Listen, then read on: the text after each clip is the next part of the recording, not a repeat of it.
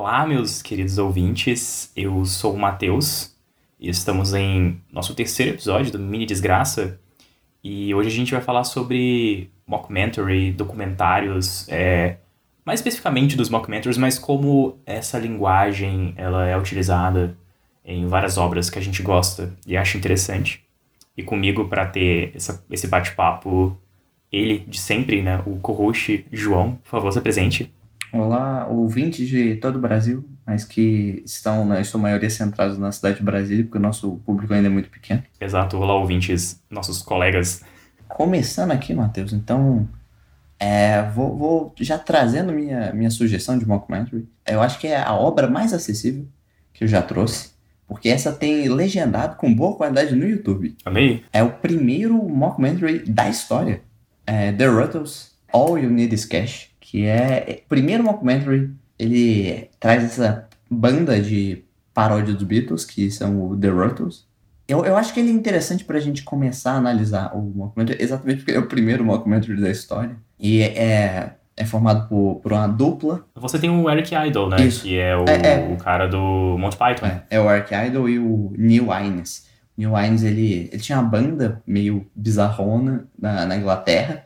E, inclusive, ele era amigo, tipo, do, do- dos Beatles e tal. Uhum. E aí eles inventam essa banda falsa, o The Ruttles, eles fazem umas sketches num programa da, da televisão inglesa. E aí o filme é, é tudo isso, né? É essa análise. E pensando aqui, Matheus, eu acho que a gente é, até agora não falou de nenhuma comédia no, no nosso querido podcast. Verdade, agora que eu parei pra pensar, apesar de ter algumas obras que são dignas de piada, que a gente comentou, e tem momentos é, cômicos, a gente não falou de nada assim dentro da comédia, né? Sim. E o The Ruttles, assim, principalmente pra quem é fã dos Beatles, é, é muito divertido, muito engraçado. Assim, se você pega as referências, e mesmo se você não pega, o, o né, tem o Eric Idle do Monty Python, ele, ó, é, a- o Eric Idle é um cara muito importante. Você consegue lembrá-lo de participações muito importantes, como o cara que leva os mortos no cálice sagrado, sei lá. É O Holy Grail, sim, sim. E o, o cara que canta que canta crucificado junto com o Brian, né, a vida de Brian. Na verdade, de Brian, exatamente. Inclusive no, Ruttle, no The Ruttles ele, ele faz vários personagens. E aí, então, além de ter assim, essa questão de ser uma paródia e tal, ele consegue colocar várias características do humor inglês, muito irônico, que, que é divertidíssimo, tem as piadas muito boas. Sobre, por exemplo, a, a coisa que fez todo mundo se apaixonar pelos Ruttles são as calças deles.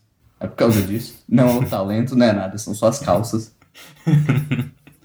Exatamente. E é aquilo, é, explicando como o primeiro mockumentary, então ele ainda não, assim, os mockumentaries depois eles evoluíram para algo muito relacionado a documentários, né? O uso da linguagem documental. Uhum. Mas por ele ser mais antigo e ser, ser um filme para televisão, ele aborda muito a questão televisiva. Ele é uma entrevista, né, a estrutura dele. É como se fosse uma entrevista de, de um jornal, basicamente. Tipo, relatando essa banda e tal. É, não, não, é tipo, é tipo um episódio do Globo Repórter. É, é isso. Então você tem o repórter. E você também tem as entrevistas, né?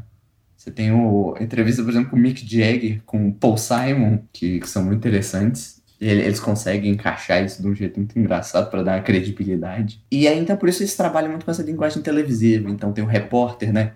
Como é na Inglaterra, ele usa aquela, aquela capa de chuva o tempo todo. E, e ele tem que ficar correndo atrás da câmera. E ele viaja o mundo. E aí depois ele fica toda hora preocupado com, com o orçamento do programa, porque tá ficando muito caro viajar pro mundo todo. Exato, e fa- faz, é, na verdade, ele tem muito essa coisa de fazer uma piada com a, a estrutura do BBC, né? Ele, na verdade, ele, ele é um mockumentary dessa estrutura documental desses jornais, dessas entrevistas, tipo, que tinham na TV pública inglesa, né? Então ele tira sarro com algumas dessas coisas, com o limite, né, de recursos que a TV pública acaba tendo em relação a isso e tal. E, e aquela estética mesmo, né, de, tipo, o cara com capa de chuva lá falando de um, de um jeito bem BBC, sabe? Sim, sim. É com, com o microfonezinho, entrevistando. É aquilo, é, com certeza tem umas referências também da televisão inglesa que, que a gente não consegue pegar direito, né? Porque a gente não tem contato com isso. Também a televisão inglesa mudou muito, sei lá, de 40 anos pra cá. É, a televisão inglesa dos anos 70. É. Então é muito diferente. Mas também, assim, tem, tem alguns tratos que a gente consegue ver que são interessantes, que são da, das da própria repercussão, né? Dos Beatles no, no, na mídia da época, né? Então tinha, por exemplo, as tais entrevistas que eles faziam lá com aquele monte de microfone, as reações. E, e eles também brincam com isso, né? Por exemplo, tem, tem a grande história dos Beatles, né? De quando John Lennon falou que eles eram maiores que Jesus. e no The Ruttles tem os negócios que o, o The Ruttles era maior que Deus. Só que aí depois tem o John Lennon, ele tentou falar que isso não era verdade, mas não deu certo. E no filme do, dos Ruttles, ele fala que na verdade não era God, era Rod, que era uma referência ao Rod Stewart. E que eles eram muito mais famosos que o Rod Stewart, porque o Rod Stewart demorou uns oito anos para lançar o primeiro disco. É, eu, eu acho que para quem também tem familiaridade, né, com, com o cenário musical em inglês, tem vários, vários Sim. elementos que você pode aproveitar, assim, do The Ruttles. E, e eu acho que a gente pode falar uma coisa sobre mockumentary, no geral, e que é que mockumentaries, assim, apesar de. Assim, a maior parte é de comédia. Muitos podem não ser, né? Uhum. Mas, em sua maioria, são. E, geralmente, é, ou você entra num negócio muito galhofa, em que você fica usando isso só para não sei, quase que ficar fazendo piada com o. É, piada. Não com. Piada do assunto. Então, assim, você não leva a sério o que, o, o que você está tratando. Mas aí entra, é, é, um pouco perigoso, você pode acabar em algo muito pejorativo. Uhum. Ou você entra nesse outro lado, por exemplo, o próprio do The Ruttles. É, tem, tem, um certo, apesar de ser a, a, sátira, tem muito respeito, você vê que eles têm muito carinho, muita atenção com, com a obra original, com o tema. E eu acho que se conecta com uma coisa que, ó, é spoilers do, dos, episódios, é, dos episódios do futuro. Que ainda não foram gravados e não existem, né? Exatamente, mas um, um dia sairão, ó, então, já contando aqui, Matheus, é, as pessoas não sabem, a gente ficou 11 horas gravando material essa semana, então a gente tá morto. Se esse episódio sair ruim, a gente pede muita desculpa. Mas é que a gente discutia isso sobre como surgiu um certo humor no, nos anos 80, né? Que é isso, você só zombar das coisas. Né? Aí depois não, é, vem, vem essa nova linha do humor em que você tem uma certa questão dramática diferente, em que você tem um pouco mais de respeito pela obra, e, e, pelas coisas, pelas pessoas, não é só algo muito nihilista e, e tosco de, sei lá, de adolescente Zed de 40 anos. que é muito do, do humor de stand-up, né? Que é tirar sarro com as coisas, assim. E, é. e o humor, eu acho que é aquilo, né? A gente vai comentar isso no futuro, mas o humor ele é muito multifacetado. Eu acho que existem vários aspectos que podem ser explorados de maneiras interessantes. E se você sendo ainda assim, tipo, mais cuidadoso, talvez. Não sei. Sim, sim. É, e, e o, o mockumentary tem um pouco disso. Assim, eu diria que alguns mockumentaries mais interessantes são os que conseguem trabalhar um assunto de um jeito que, sei lá, consiga fazer rir, com, consiga criar momentos interessantes e, e parodiando todas essas situações, mas ainda assim de uma, de uma maneira que não seja simplesmente falando, nossa, olha que coisa horrível, e nós estamos fazendo piada disso. Isso é um. Não sei, é, é, chutar cachorro morto e chutar cachorro morto não tem graça. e por isso não chute nem o cachorro, nem os vivos. Um outro interessante, né? É, é o grande movimento do Spinal Tap, que é aquela banda que não existe, mas é a paródia de todas as bandas de hard rock dos anos 70. Exato. É desse mockumentary que vem a coisa do, do, do volume 11, né? Do amplificador? Exatamente. Se não me engano. É. Exato, grande Spinal Tap, que que é muito interessante para quem tá familiarizado, mais ou menos, é, com esse, esse, cenário do hard rock. E, e, é muito interessante, né, como esses mockumentaries bem antigos, iniciais, tem muito essa coisa de eles não pegarem muito essa linguagem documental é, do documentário que vai se desenvolver depois, né? Tipo, é que você vê hoje na Netflix, que é tipo cheio de estatísticas e tal, é esse coisa mais de entrevista, uma, uma coisa mais televisiva, né? Sim, sim. E esse Spinal Tap ainda tem essa, essa, essa estética que o All We Cash. Que é o que, principalmente assim, no mundo da música, até hoje é muito comum. Eu, eu lembro agora, era coisa muito aleatória, não sei se as pessoas lembram disso ou só eu que, que era um adolescente trouxa, mas o How I Met Your Mother tinha um grande momento mockumentary que tinha um documentário sobre a sobre a Robin, a carreira dela como artista pop no Canadá. E, é, e eles conseguiram satirizar de um jeito muito bom aquilo das entrevistas. Então tinha um momento lá com o Gary Lee. Aí, aí que tá, é, no I Met já era algo muito batido que já havia sido feito outras vezes de um jeito muito mais engraçado. Uhum.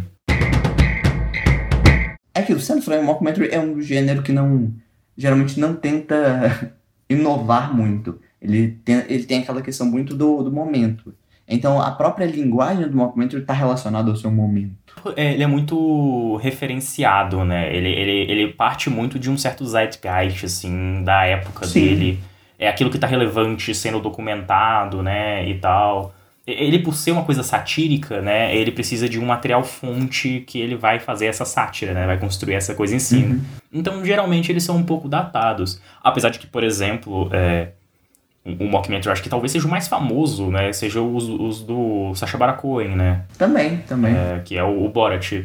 Que, na verdade, ele, é, ele é muito dessa coisa, né? Do, do, de, de tentar mostrar para os americanos como eles realmente são vistos pelas pessoas de fora. Na verdade, a ideia do Borat é um cara vindo do Cazaquistão uhum. tentando aprender como ser um americano. Só que ele, ele, ele, mostra essas contradições dessa sociedade, principalmente assim, pós 11 de setembro, né? Tem muita essa coisa do, do terrorista e tal, tem toda essa dinâmica, né, do Oriente Médio, então... Sim, sim, do, da, da época do, go, do governo Bush, né? Do governo Bush, exato. E, e eu acho fascinante, assim, como o mockumentary, por ser, né, é referenciado à estrutura documental ele tem esse elemento histórico, né? Mas ele acaba abordando de uma forma mais satírica e ficcional, né, também, assim. Uhum. Aquilo que você é, comentou a respeito do, tipo, ele ser datado, às vezes ser, ser meio complicado, assim. Existem piadas da, da linguagem do mockumentary que são meio batidas, né, você fazer... Que eu, que eu acho legal ainda, assim, né, que é você tirar sarro com a estrutura do documentário, Sim. você quebrando, né, a, a lógica do documentário e tal, esses momentos que acontecem de, de a câmera bater, né, é, é. do cara pegar a câmera e tal, que é muito recorrente no mockumentary, que é essa quebra, né? É, to, to, to, todas essas formas em que, que acontece essa quebra.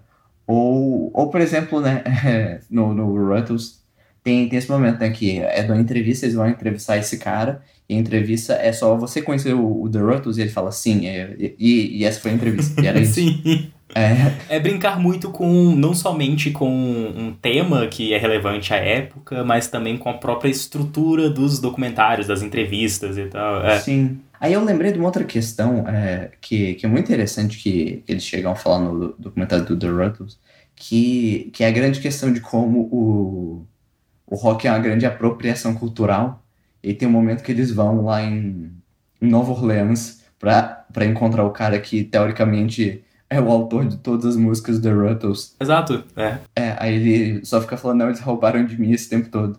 Aí eu achei interessante, né? Eu, eu acho que uma parte importante deles é tentar entender, assim, to todas as questões com, é, do contexto da indústria da música. E, e eu não sei, é, eu pelo menos tenho essa impressão de que o movimento da música se tornou algo muito batido. Então, quando você tenta fazer algo, um, uma análise um pouco mais profunda, isso acaba se destacando não sei, criaram tantas bandas falsas e tantas piadas com isso. Eu, eu acho que, por exemplo, o The Rose é interessante no contexto da época. Agora, ele ainda é engraçado, ainda é bom. Mas, não sei, parece que todos os mockumentaries que surgiram depois, eles não têm mais aquela mesma, aquele mesmo impacto. Aí você precisa realmente usar a linguagem do jeito novo. Igual, por exemplo, você fala do Borat. Borat é interessante, né? E, e vários outros personagens né, do, do Sacha Baron Cohen, porque ele tem essa questão, é um mockumentary, mas a forma como ele usa os personagens para fazer uma análise política e social dos Estados Unidos é uma coisa, não sei, muito inovadora, que foge até um pouco da questão do, dos mockumentaries mais, mais comuns, que muitas vezes ficam nesse negócio de, de tentar é, satirizar. Muitas vezes a, a fórmula do, dos documentários ou dos programas televisivos, é, entrevistas e tudo mais, e eles acabam não tendo muito o que falar. E aí, por exemplo, esse momento The Ruttles eu acho interessante, né? Porque eles usam isso para eles não falam nem mesmo do, é, dos Beatles nem de nada, eles só falam assim, o rock é, é um estilo negro que foi simplesmente apropriado por pessoas brancas. Realmente, eu consigo pensar em, em, alguns mockumentaries que eu não consigo nem lembrar direito, né, do, do, do plot, porque ele é tão batido, ele, ele fica muito nessa coisa da da, da, piada recorrente, né? Fazendo aquelas piadas da, da própria estrutura e eles não realmente fazem um uso mais inteligente e interessante da, dessa linguagem, né? para produzir algo realmente único e que vai repercutir. Eu acho que Borat ele tem esse elemento datado de estar tá falando de uma questão política de sua época, que obviamente reverbera até hoje, né? É todo essa, esse entendimento que o americano tem de si, principalmente ele pós 11 de setembro eu acho muito relevante que, inclusive, o, o próprio Sacha Baron Cohen explora no This is America, né? Que ele vai fingindo, né? Entrevistando é, políticos e tal, e mostrando toda a hipocrisia e... as coisas mais bizarras. Eu acho que o mockumentary, ele. Acho que as pessoas elas esquecem que não é só tirar sarro com o documentário e tal. É você utilizar, é, de certa forma, esse elemento da verossimilhança, né? Do, do registro de como as coisas são, né? Que muitos documentários se propõem. Mas ter essa essência, né? De tentar mostrar como, de certa forma, certos elementos, certas estruturas funcionam, mas de uma forma com humor, né? Eu acho que isso que é o mais importante, né? É... eu acho que esse é o potencial muito grande do mockumentary, né? Diferente que um documentário talvez não vai ter, talvez por uma questão de tom, o mockumentary pode apresentar essas nuances da realidade de uma maneira mais humorística e mais interessante. É, então, por exemplo, nós temos mockumentaries que são, assim, muito muito falsos, né? Por exemplo, igual o The Ruttles, em que é aquilo, é tudo, é tudo ensaiado, roteirizado tal.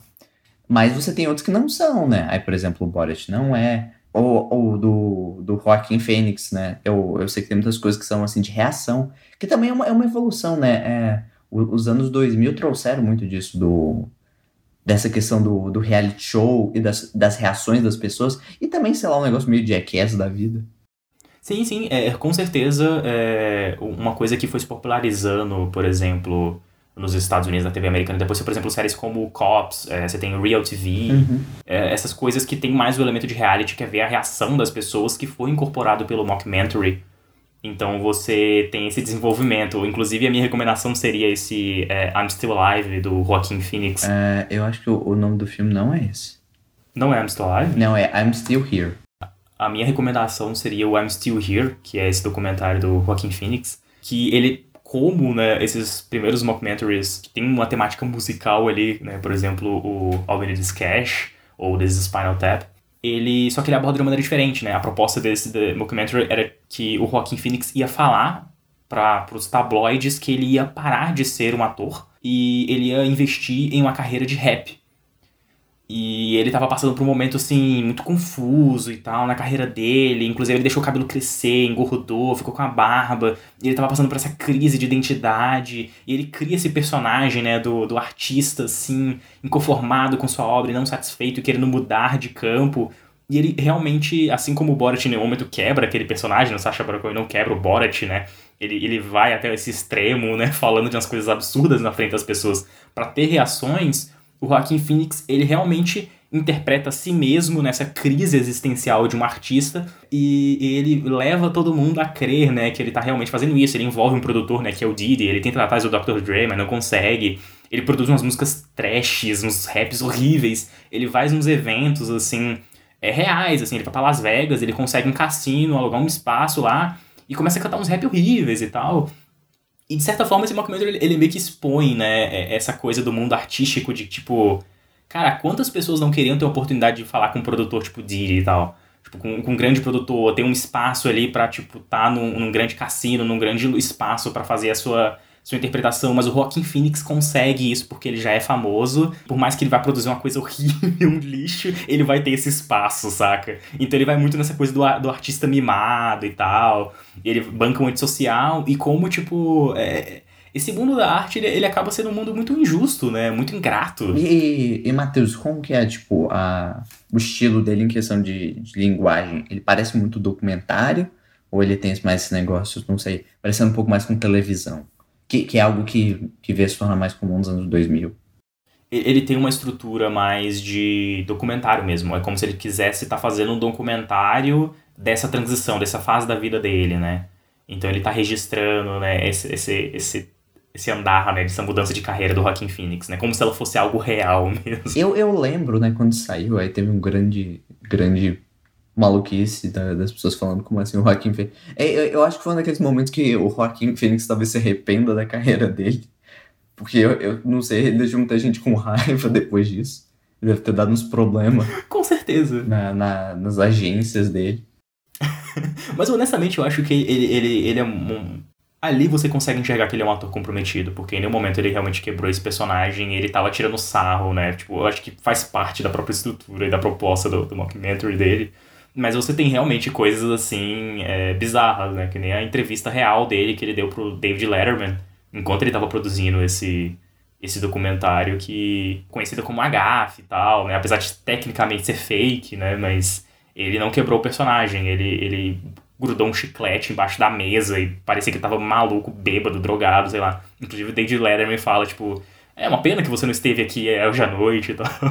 É, mas é uma coisa importante, assim, pra a gente estar indicando, mas não indicamos que você dê dinheiro para o diretor desse filme de forma alguma, porque é o, o diretor do filme é Casey Affleck, irmão do Ben Affleck, que ele é...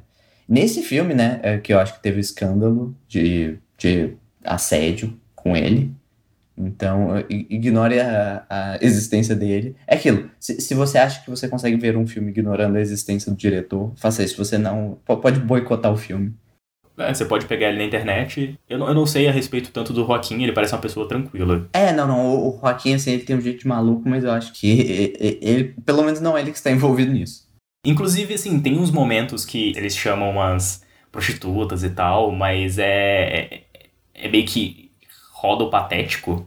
No momento eles estão, tipo, realmente vangloriando a respeito disso, é mostrando o quão, às vezes, a vida artística, né, daquele meio de Hollywood pode ser patética aquele ponto, sabe? Sim.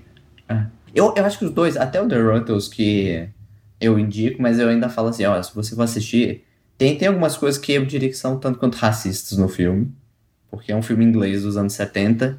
Tu pode falar, né, que tem certos elementos racistas na próprio, tipo, no próprio rock, né? Essa questão da apropriação e tal. Não, com certeza. Então vai reverberar nisso, é você ver como existe um potencial interessante em tirar, tipo, em expor essas coisas da... O mockumentary tem muito disso, né? O próprio Borat trabalha muito com isso. Você tem momentos do Borat que ele tá sendo, tipo, misógino ao extremo, mas ele tá fazendo isso como uma forma de expor a própria misoginia e os problemas da sociedade americana, sim, né? Sim, é, é, é, essa é uma questão. Eu, eu acho que a gente tem que deixar claro que, de forma alguma, a gente apoia esse tipo de, de questão, né? A gente, a gente não, não vai de forma alguma falar, ó, oh, o Borat faz porque ele é engraçado, igual algumas pessoas falam. Não, é aquilo. Eu, eu acho que é importante entender, né, ter esse distanciamento. E aquilo, se o público não tiver, se a pessoa não se sentir confortável, ela não assiste, não tem problema. É, exato. É, mas é aquilo, é, a existência disso ainda assim pode trazer reflexões interessantes. Não quer dizer que você precise gostar desse, desse tipo de coisa. Você não precisa gostar porque às vezes é uma experiência ruim mesmo.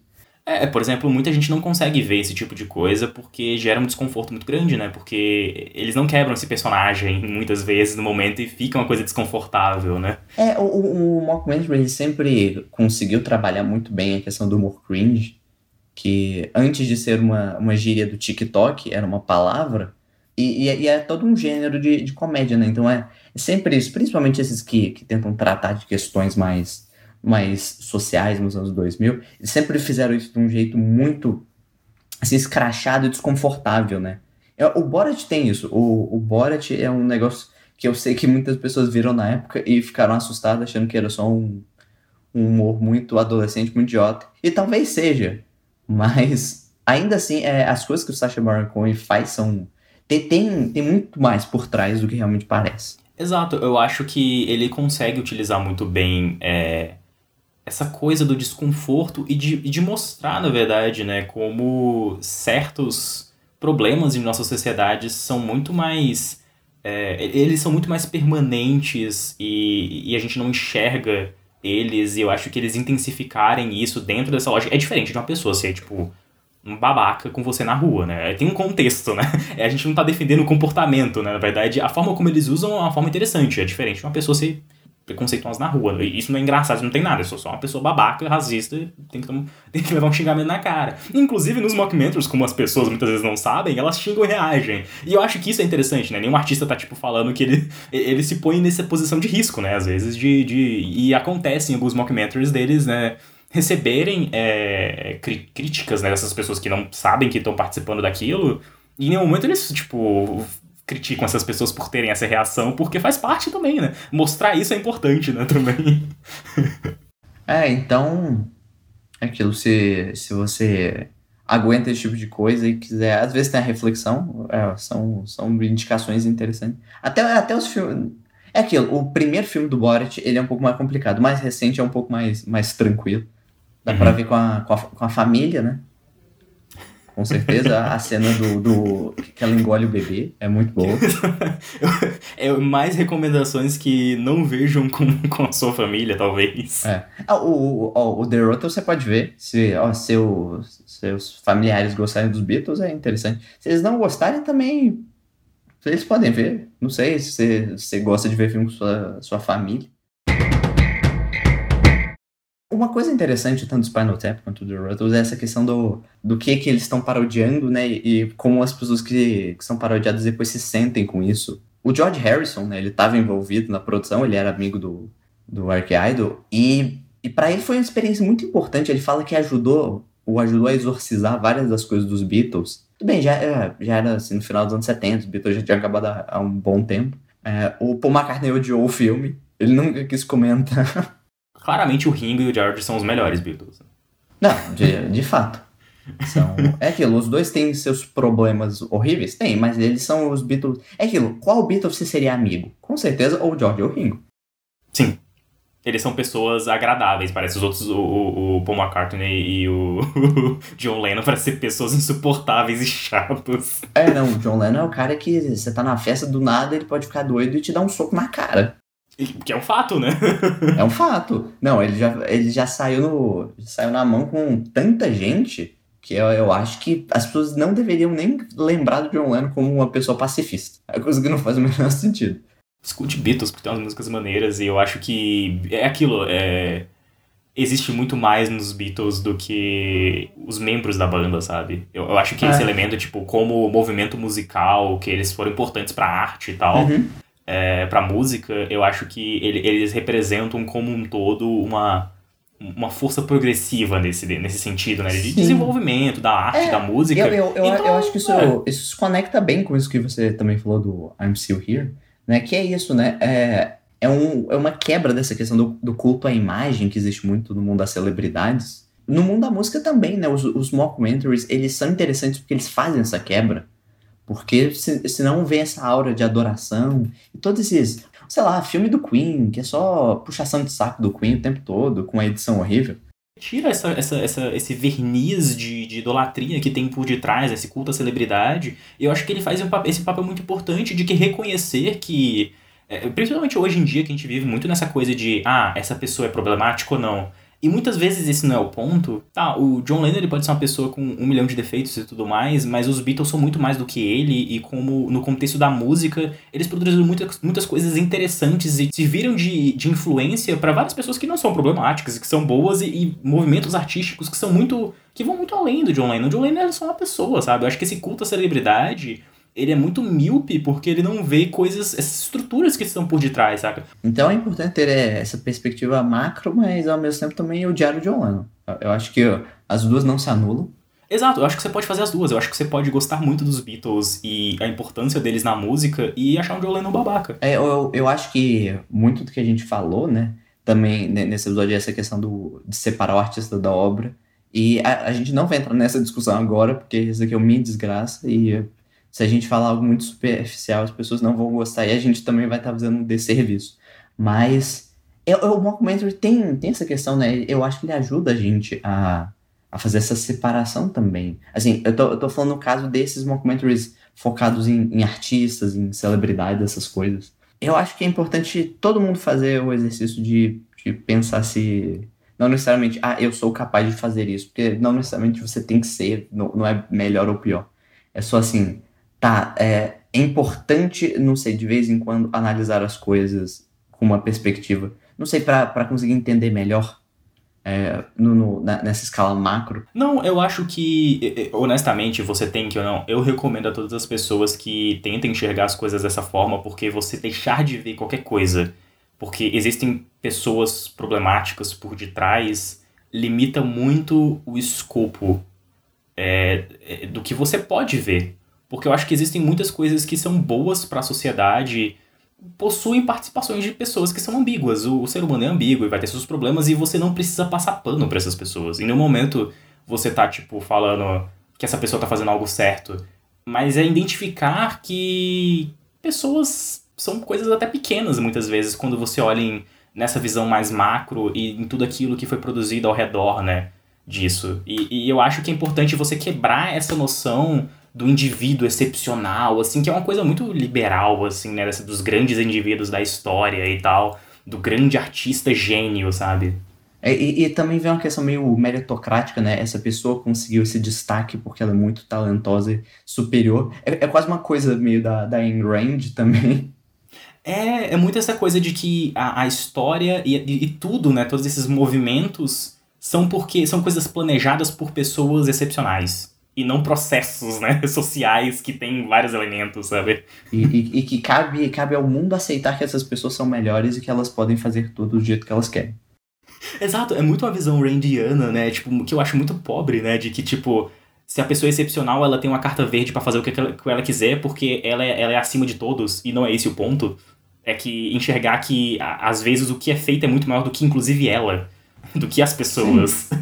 Então é por isso, é, é por isso não é errado ver filme de pessoas ruins. É, você pode até ver, lembrando que também a questão, né, um filme não é feito só de uma pessoa, e com certeza todo filme não é feito só, assim, todo filme de pessoa ruim não tem só uma pessoa ruim, com certeza tem outras pessoas ruins, só que a gente não sabe quão ruins elas são. É, e eu acho que o mockumentary permite, quando ele faz essa sátira, enxergar como todos esses produtos são produtos fundamentalmente sociais, né? São produtos coletivos e sociais, porque, tipo, não é o gênio de um diretor que fez isso, ou é não um grande artista que produziu aquela música unicamente. Não, ele teve influências, ele teve ajudas, teve a pessoa que gravou, você teve o produtor, você teve aquilo. Enxergar toda essa cadeia de processos e desmistificar essa noção do indivíduo excepcional, sabe? E, e trazer mais nuance para as pessoas. Eu acho que você se negar a ver determinada coisa por conta é, de certas figuras é, te, te impede talvez de um crescimento, sabe? Em, em ótica, em é, é enxergar é as coisas. Se, se você não quiser porque você acha que aquilo tem, a, tem uma, a carga muito pesada, é, aí é, é, aquilo, é completamente justo. Eu mesmo me nego a ver filme do Las Von Trier até hoje. Mas, sei lá, mas fa, fa, é, é aquilo. É, eu, eu acho que a gente tem que tomar cuidado com isso, mas e aquilo, a, mesmo odiando Lars von Trier, eu vou falar que o Dogma é um movimento muito importante. E eu gosto muito mais lá do, do outro cara que também é do Dogma, que eu não lembro o nome, mas que fez lá o primeiro filme do Dogma, do que o Lars von Trier. Sim, é aquele da e, família, e... né? Do, do, que tem estrutura meio documental. É, é, é o, o, que fez o Druk ano passado. Ah, verdade, é verdade, ele fez o Druk. Uhum. É, é aquilo, ele é amigo do Lars von Trier. É, talvez ele seja uma pessoa ruim? Talvez. No Oscar ele fez um discurso fofo. Então... Uhum. É, é, essa é a coisa. Eu, a, a cultura do cancelamento é importante, a gente tem que cancelar as pessoas horríveis, mas é aquilo. É, talvez a gente consiga é, analisar as, as produções também sem pensar apenas na figura. Porque eu acho que essa também foi uma questão muito da, de uma coisa que surge né, no, no cinema, da teoria do autor, né? Então, por uhum. exemplo, ah, um filme é o produto de apenas uma pessoa, com uma linguagem muito específica é por conta de todas as influências daquela pessoa, mas não. O, o cinema, né, porque é, porque é o que a gente discute, é uma obra coletiva. Eu tenho certeza, Matheus, que a gente falou umas coisas tão horríveis que esse episódio não deveria nem ser lançado. Não, eu, eu, eu acho que existe um espaço para nuance melhor do que eu tô falando, mas eu não acho que eu falei nada de errado. Eu, eu vou ser bem sincero. Eu não consigo enxergar como você ter mais nuance em como você falar a respeito das pessoas. E não cair só nessa coisa de tipo, fulaninho é ruim. E, e enxergar Sim. as coisas de uma maneira macro, eu acho que isso é uma coisa que é, é, um, é, uma, é, um, é um morro que eu vou morrer em cima, velho, porque. Eu, eu posso falar que as pessoas são ruins e são babacas e eu acho que a gente pode concordar nisso, mas ao mesmo tempo falar que essa pessoa ela é só um grão de areia naquilo que ela participou, sabe? e, e, e, não é só porque existem essa pessoa, é, pessoas problemáticas que produzem certas coisas que todo o movimento e todo é, esse trabalho que foi feito e tal seja ruim. Então eu acho que. Eu não sei se é uma postura correta, mas eu acho que é uma postura mais interessante, com mais nuance. Eu não diria que é certo, mas eu diria que ela é uma, é uma postura razoável de se tomar. Quer dizer que, que a, a gente consegue ver um filme do. Ver, ver um episódio de Louis sem querer vomitar? Eu acho que é até interessante eu rever Louis recentemente, porque. Não, eu... Você não vai conseguir. Você não, não, vai conseguir. Eu acho que eu achava muito engraçado antes, e eu quero ver hoje em dia, principalmente com o entendimento que eu tenho de humor hoje em dia, e com a o amadurecimento que eu tive. Se eu vou achar tão bom, que eu acho que eu não vou achar. Eu acho que esse é um ponto importante. Se eu não ver, eu, eu vou eu vou ficar estagnado nessa coisa e nessa nostalgia, sabe? De, ai, ele é problemático, mas ele fazia umas coisas legais, e às vezes nem era tão legais. É. Não sei, é, é, é, essa é uma questão importante, né? Eu acho que, por exemplo, esse próprio mockumentary do Joaquin Phoenix, ele, ele tinha as coisas dele, mas ele não era tão polêmico assim, antes do, dos escândalos do Casey Affleck, né? Tem toda essa questão de recontextualização que é importante a gente, a gente colocar. Porque entra muito no que você falou, eu acho que é importante a gente tentar contextualizar tudo. E contextualizar o que a gente consome é importante para a gente entender assim, várias coisas. E eu acho que a coisa mais importante é, a ser feita em relação à nossa audiência é ser honesto e falar que eu acho que você pode ir atrás e ver e conversar com a gente e falar, não, vocês estão errados, isso é ruim. Tá certo você fazer isso. Porque é, eu acho que você não pode levar no que a gente tá falando e achar que tá certo o que a gente tá falando. Porque não, é querendo ou não, é, é, é, é uma análise que, a, que nós estamos fazendo, é uma análise nossa, com, com ferramentas que a gente tem, não é só uma questão de opinião, a gente uhum. É embasado em alguma coisa. Pelo menos, assim. E, e eu acho que o melhor que você pode fazer é ir atrás, ver e ter a sua própria opinião e formar né, a sua própria análise e falar pra gente que a gente tá errado. Ou que o Matheus tá errado. Ah, não, justo. Não, eu acho que existe um espaço para tipo, existem coisas que a gente vai se, se sensibilizar muito mais e que não cabe a mim, né, falar, ah, não, você tá sendo frouxo, você deveria levar em consideração esse aspecto macro. É. Não, às vezes é uma coisa que realmente te faz mal e, cara, quem sou eu? Eu sou um idiota. você não escute o que eu tô falando, você sabe muito mais de você do que eu, sabe? E isso eu respeito muito, com certeza, jamais eu faria isso. Tipo, não cair nessa de, tipo, só porque algo é polêmico, quer dizer que tem algo interessante por detrás. Não, às vezes algo é polêmico e ruim. Geralmente algo é polêmico e ruim. É, na verdade, com frequência, coisas que são polêmicas, né, por detrás é só é mediocridade. Então também não, não é isso. O, um grande exemplo disso é o Lars von Trier, né? Sim. eu não posso nem falar tanto, que eu acho que eu só vi um filme dele. então. Ah, eu também. Mas para mim, o filme que eu vi já era ruim. É justo, justo existe também essa, essa ficção de que existe uma cultura de cancelamento. Não, muitas vezes o que as pessoas chamam de cancelamento é literalmente crítica. E crítica é diferente disso. Eu acho que crítica é algo embasado, é algo. É, ou, ou não ser crítico, é só apontar que você foi idiota. Existem coisas que são tão banais e, e, e obviamente erradas que não, não precisa nem de uma crítica. É só você falar, você foi babaca, seu idiota. e isso não é cancelamento, isso é viver na sociedade. então ah. eu acho que é, é, é essa, o... essa nuance. Mas, mas, mas dá, dá pra boicotar uma pessoa de vez em quando outra. Faz bem também. Uh, eu acho que para terminar a gente pode comentar é, a respeito das interações com as pessoas. Novamente, é, a Sassá, e ela sempre tem é, interações muito pontuais e muito boas. E ela falou a respeito disso, né? De como a gente comentou a respeito dessa construção da narrativa, né, do contato do conquistador e da nativa, a gente falou como isso é um tropo recorrente, né, em obras depois, tipo, ufânicas, nacionalistas dos países do continente americano, e ela expandiu, né, como obviamente na realidade a construção dessa narrativa ela está em cima, pautada em cima de, de bom, de abuso, né. E, e a gente comentou, mas ela expandiu isso nas redes sociais e eu achei maravilhoso e eu acho que as pessoas deveriam ir atrás lá e ver, porque o episódio ele não acaba uh, quando o tempo chega ao zero, ele continua depois com vocês nos comentários falando a respeito do que a gente errou, do que você pode acrescentar. Eu vou falar aqui da outra interação que nós tivemos, foi a sugestão de tema do, do nosso grande apoiador Erison, que sugeriu que nós fal falemos de filmes da Lei Rouanet, top 10 filmes da Lei Rouanet que é, eu acho que é um sinal de que a gente precisa falar de mais filme nacional, Matheus. Eu acho que é. Eu acho que as pessoas gostam de filme nacional, bastante diferente do que muitos falam, mas elas não têm um, meio para falar a respeito disso. Eu acho que o que falta é esse local para as pessoas discutirem mais sobre a produção cultural brasileira, que é muito rica e muito fascinante. O, o, o Kleber Mendonça até estava falando em Cannes, que ele falou que é para aproveitar os podcasts para falar desse assunto, ó, se a gente tem podcast, a gente vai falar. Que é a valorização da Cinemateca Nacional, que é, o, se não me engano, o maior arquivo né, do, do cinema da América Latina, ou pelo menos da América do Sul. E é um lugar importantíssimo com várias obras do, do nosso cinema, assim, que, que precisam ser preservadas, catalogadas tal, e que tá morrendo, né? Que está completamente sucateada e é algo que faz parte de nós, né, como indivíduos, né, como brasileiros e indivíduos nós fomos formados por muitos desses elementos culturais. Desenvolve pessoas que não, não se conhecem também, né? Que não conhecem o seu próprio país, que não conhecem a realidade, talvez, e as dinâmicas existentes do país, né? Eu acho que é importante defender isso e, e ter um investimento público na cultura e tal.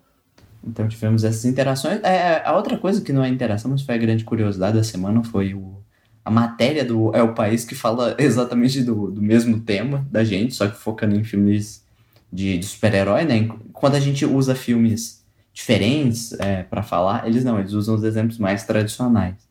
Não, eu, eu achei interessante a matéria, ela complementa alguns aspectos que a gente tinha falado a respeito sim, da questão sim. do desejo, da sensualidade no cinema e tal.